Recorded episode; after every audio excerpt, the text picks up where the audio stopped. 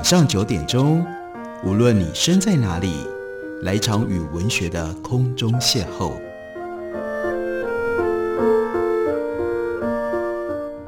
杨照谈书，邀您一同遨游文学世界，认识古今中外的经典之作。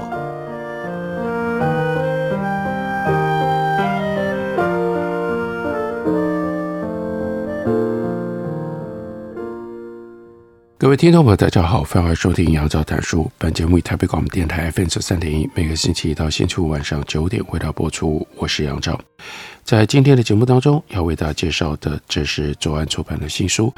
徐雪姬教授他总合了几十年来对于在满洲的台湾人的研究，而集成了这样一本有上下两册，大概六十万字的《离散与回归》。这可以说是对于在满洲的台湾人这样的一个特殊现象，最完整的一个描述跟呈现了。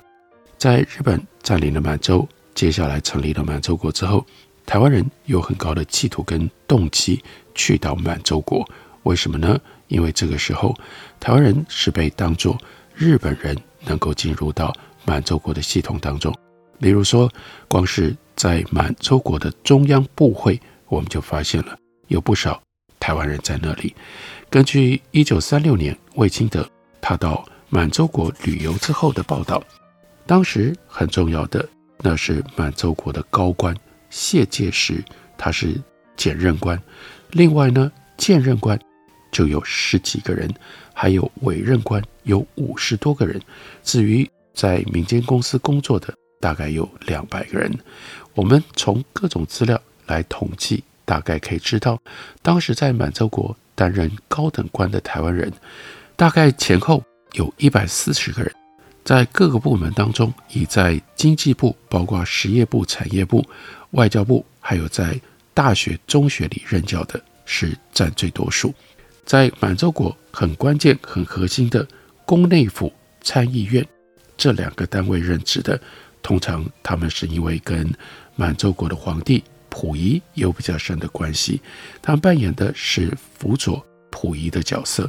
这里最重要的其中一位是徐秉，徐秉曾经担任执政府跟地震时期的宫内官顾问。徐秉，淡水人，台北师范学校国语部毕业，随即进入到林本源总事务所，在一九一六年就变成了林家第一房林雄珍这一房的。庶务系长，在林家事业当中担任大永兴业取缔役、林本源制糖会社取缔役，也就是董事，也曾经担任台北商工会的常议员、台北州协议员。一九三零年是台湾总督府的评议员，他还担任新兴兴业的董事、昭南矿业还有打狗土地建物等监察。昭南矿业以及大狗土地建物等监视，徐秉长于外交，得知日本方面的高官。一九三二年八月底，就在满洲国刚成立五个月之后，蔡法平在林恩琛的陪伴底下，到东京去拜访徐秉，由徐秉牵线去拜访了陆军参谋次长真崎胜三郎，另外是几位，另外还有几位重要的大将，那是。关东军直属长官以及相关文官来传达溥仪的真正的意向，在于帝制。一九三三年七月二十八日，武藤信义大将，他就是关东军司令，在任内过世，由林大将接任关东军司令官。林大将在赴任之前，跟徐秉会面了两三次，双方取得了默契，直到不久的将来要实行帝制。到了一九三四年三月一日，帝制实行。这个时候，担任皇帝的溥仪就任命徐秉担任宫内府的顾问。那到了年底，林大将离任，本来渡边大将应该是下一任，但他的夫人不赞成，所以他没有上任，改由南次郎担任下一任的关东长官兼日本驻满洲大使。徐秉在这一年的年底。到满洲国访问十天，先到奉天去参见清朝皇帝的陵寝，再到新京，也就是长春，去见溥仪，和溥仪共进午餐。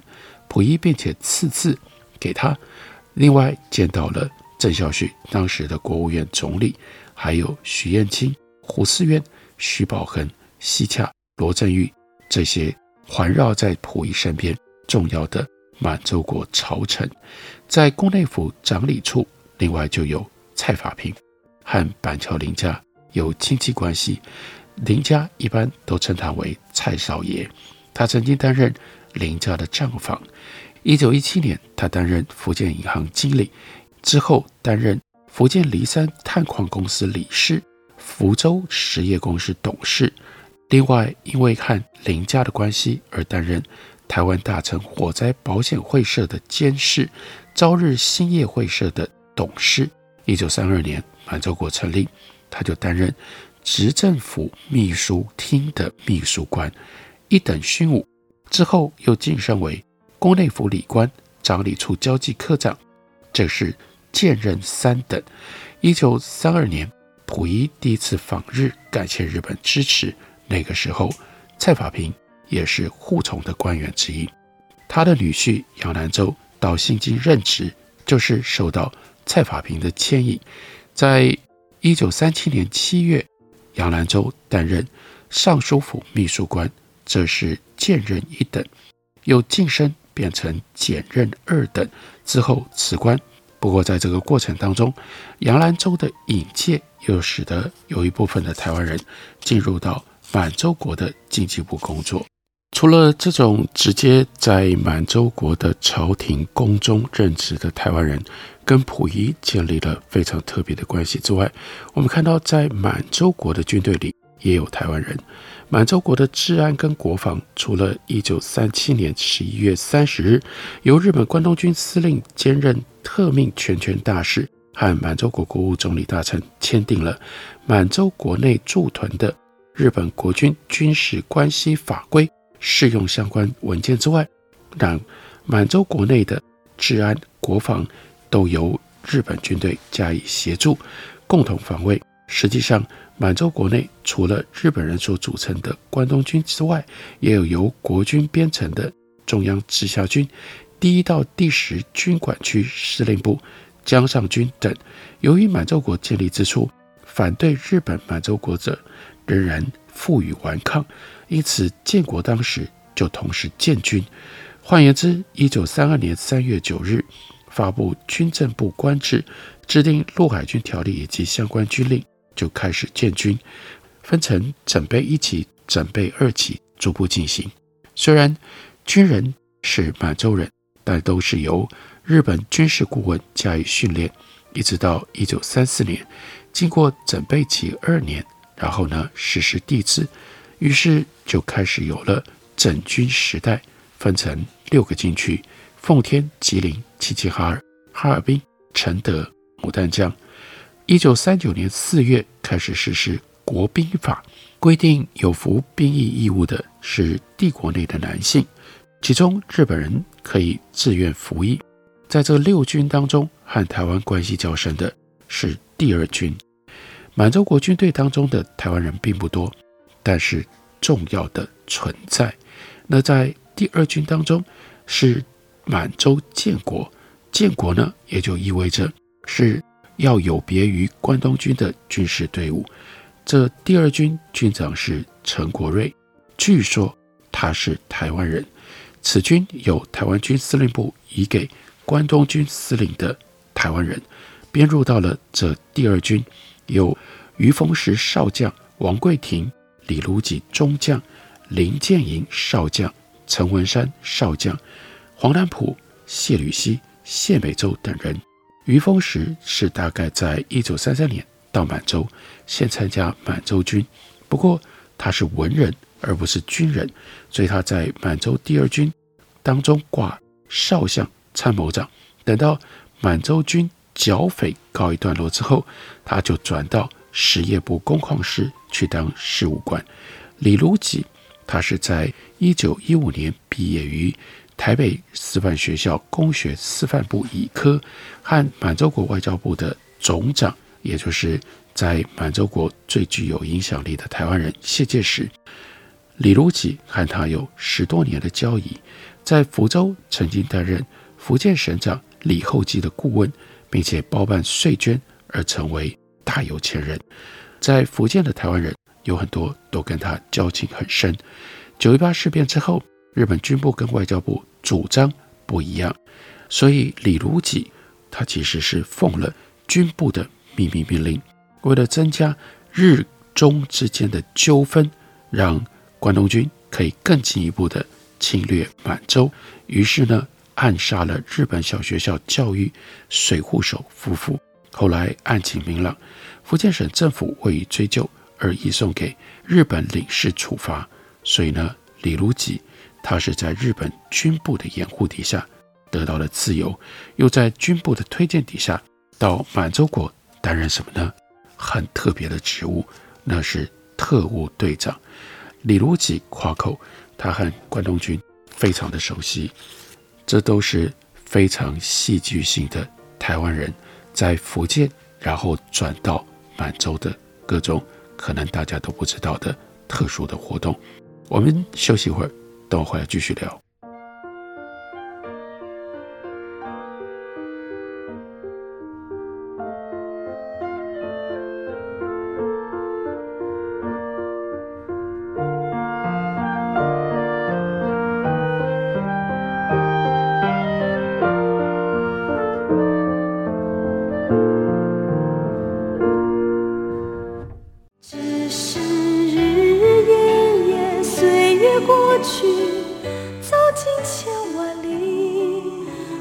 好声音尽在台北广播电台 FM 九三点一 AM 一一三四，陪伴您的幸福好时光。大家好，我是郑怡。轻轻叹息，只想告诉你，没有爱情的地方，没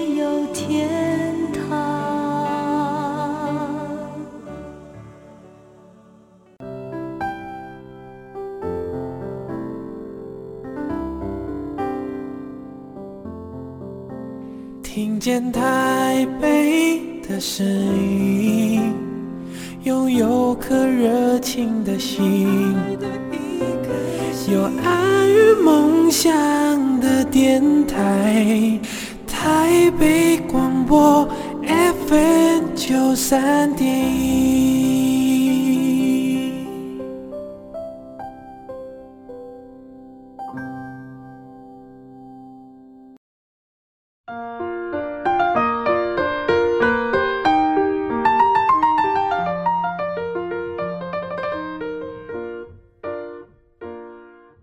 感谢您去收听《杨照谈书》。本节目以台北广播电台 FM 九三点一，每个星期一到星期五晚上九点，为大家播出到九点半。今天为大家介绍的，这是徐雪姬教授的《离散与回归：在满洲的台湾人》。我们来看一下，在满洲国参加满洲军队第二军的，还有一些什么样不一样的台湾人。林建营，嘉义人，一九零八年台湾总督府大木匠堂业讲习所毕业。曾经在嘉义厅担任翻译官，雾峰林家林继商的林玉本堂就聘他作为经理。一九二零年，他曾经和林献堂、林瑞腾等雾峰林家的人一起去见当时的台湾总督田健治郎。一九二一年，他到厦门去帮助林继商的业务。在这一年的五月十四日，林建营再度去见田健治郎总督，敲求。要求可以和漳州的林继商等合办轻铁事业。九月三十日又见了总督一次，据推测是为了林继商的事业而去的。由于林继商在一九二五年七月三日被暗杀，他的苏荷公司被占了，银钱物件被洗劫一空，所以林建营就离开了雾峰林家。根据林建营的弟弟林章耀指出，林建营曾经因为买卖糖的股票赚了很多的钱，并且在今天台中公园附近建造拥有花园的巨宅。不过，也因为经济不景气，还有炒股票失败，而有了人生的变局。一九三二年三月一日，满洲国成立，这对于林建营来说，这是可以再度雄飞的机会。所以四月二十八日，他就前往满洲。他在出发前一天去见林献堂，林献堂跟他说：“牛不食闲草不肥啊。”也就表示鼓励他去，其实不是很确定会发生什么事的满洲国。在这个之后呢，他也补助他的儿子林立川在浙江的学费。林建营到满洲进入了建国第二军，担任少将军官。之后，他转到天津，进入华北铁路部担任秘书长，一直到一九四七年回到台湾。另外有陈文山，他的名字呢是陈悟，他出身文山郡，所以又称为陈文山，是台北深坑人。在溥仪逃往天津之后，就跟随在溥仪身边。他的教育程度不详，他是建国第二军的少将，曾经以满人代表的身份担任鸭绿江水利发电株式会社的专务取缔役。这个会社。是由日本人跟满洲各出资一半，资本额三千万元，社长是日本人野口尊。另外有谢吕溪，他一九二六年曾经在上海参加台湾同乡会，在满洲建国之前就活跃于满洲的舞台。一九三二年二月十八日，在日本关东军的操纵底下，东北行政委员会开会，并且发表独立宣言。东北边防军热河驻军上将司令兼热河省主席汤玉麟就派谢履锡担任代表参加会议，并且代表汤玉麟在宣言上签字。一九三九年的时候，谢履锡他担任天津特别市的最高顾问。另外有王贵庭，他本名是王贵，彰化工学校毕业，从小活泼，很早就去到中国，他能够说北京话。他也能说地方方言。他在九一八事变的时候担任上尉，在日本军队攻打热河的时候担任大队的副官，得到大队长的信任。事件之后，他就变成了满洲国军夫的总管理人。满洲国建立了之后，被编入满洲国建国第二军。七七事变之后，他随军到了华北，担任室内兽医部队宣抚班的通译，还有。谢龙阔，他是台北人，一八九七年出生，一九一九年日本明治大学经济科毕业，然后呢去到了厦门居住，担任叫做全闽新日报社经理跟台湾工会的副会长。一九二二年有台湾人被厦门人杀了，所以谢龙阔就组了台湾人自卫团，自己担任团长。一九三零年，因为涉入许卓然暗杀案，因而逃到上海、香港等地去藏匿。九一八事件之后，到了满洲，加入军国第二军，但后来不得已又回了台湾。那光是这几个人，他们的经历，就让我们真的可以感觉到，那个时候台湾、日本、中国、福建、天津，乃至于。满洲、满洲国这么复杂的关系，那是台湾人我们很少知道的特殊历史舞台。为什么这些人的经验到后来基本上从我们的认知跟理解上消失了呢？在徐写基教授的书里面就有了另外一部分的主题，书叫做《离散与回归》。这些人他们后来回到台湾，不过回到台湾来。他们又经历了另外一番重大的人生打击和变化，因为他们刚回到台湾，就在战后遇到了一九四七年的二八事件，接下来又有从一九四九年到一九九一年的排斥恐怖。有满洲经验的台湾人面对这两个事件，有一些人被时代事件所冲刷。成为受难者。所谓受难者，指事件当中死亡，或者是遭到牢狱之灾。一般而言，有中国经验的，而不是从重庆国民党政府那里回来的台湾人，成为受难者比例比一般没有海外经验的要来得高。主要是有海外经验的，他们人际关系比较复杂，也就容易被牵连。另外是他们有机会在岛外先了解了国民党政府的腐败，因而他们通常倾向于改革革命的那样的阵营。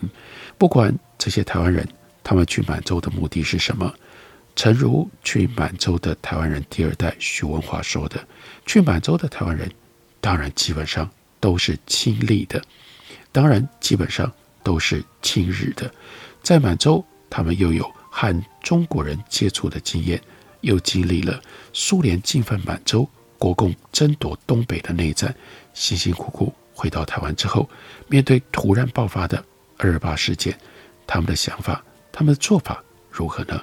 过去官方在分析二二八发生原因的时候，说有海南岛南洋回来的台湾人响应二二八，是使得二二八更加严重的原因之一，并没有提到从东北。回台湾的二八事件的时候，有满洲经验的这些人，他们的看法跟他们行动是什么呢？又有哪一些人因为二二八事件而被关呢？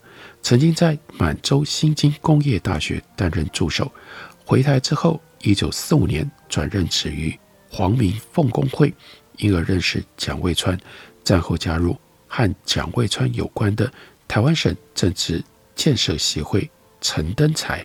他认为，二八之所以发生，是国民政府来台的时候缺乏妥善的准备，来接收的这些人无知，文化水准比较低，招致民间不满。事件当中，陈登才他带领自主的，称之为叫 GGS Grey Green Show，那是一个歌舞团在巡回演出，他也是被逮捕的对象之一，因团长有驻守后台的传统。而且呢，有人通风报信，所以他才得以脱险。我们来看一下，另外有长春台湾同乡会会长郭松根。二八事件是大半滞留东北者回台不到半年就发生，而在岛外有满洲经验的台湾人，他们就会想要号召台湾人起来抗议。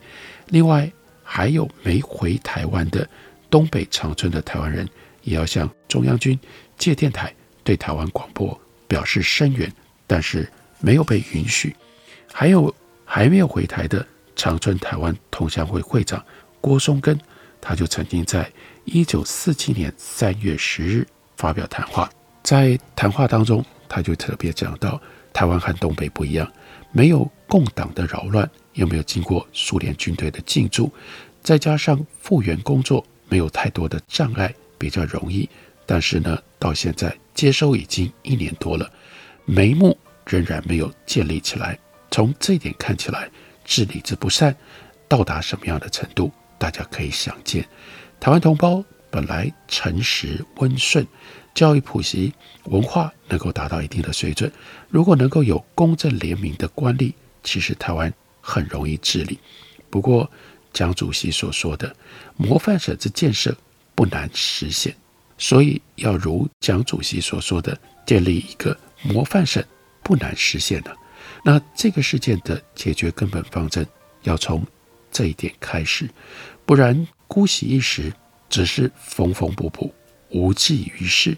这次台湾同胞所要求的省政改革属于当然，我们深深愿意支持，而且我们认为这个事件的动机，那就是本于爱护台湾省。爱护祖国而来的，这并没有赤化的背景，也没有要离叛祖国的各种轻举妄动，更不是排斥外省人的企图。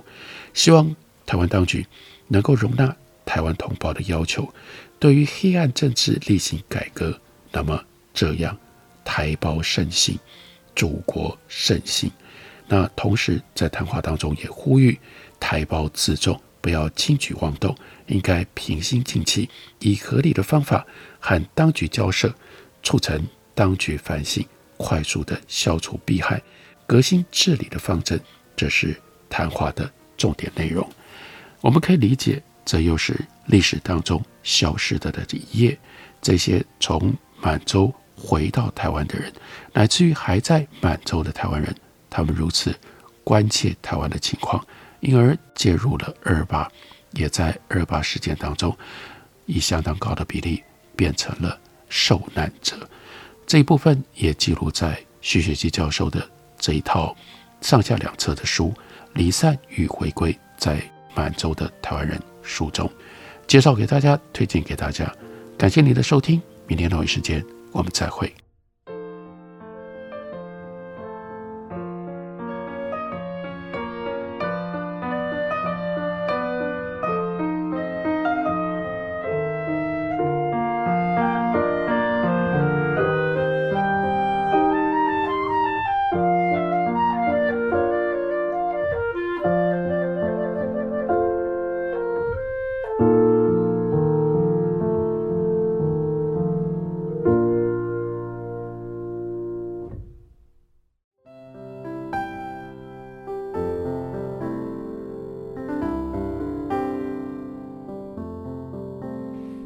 见台北的声音，拥有颗热情的心，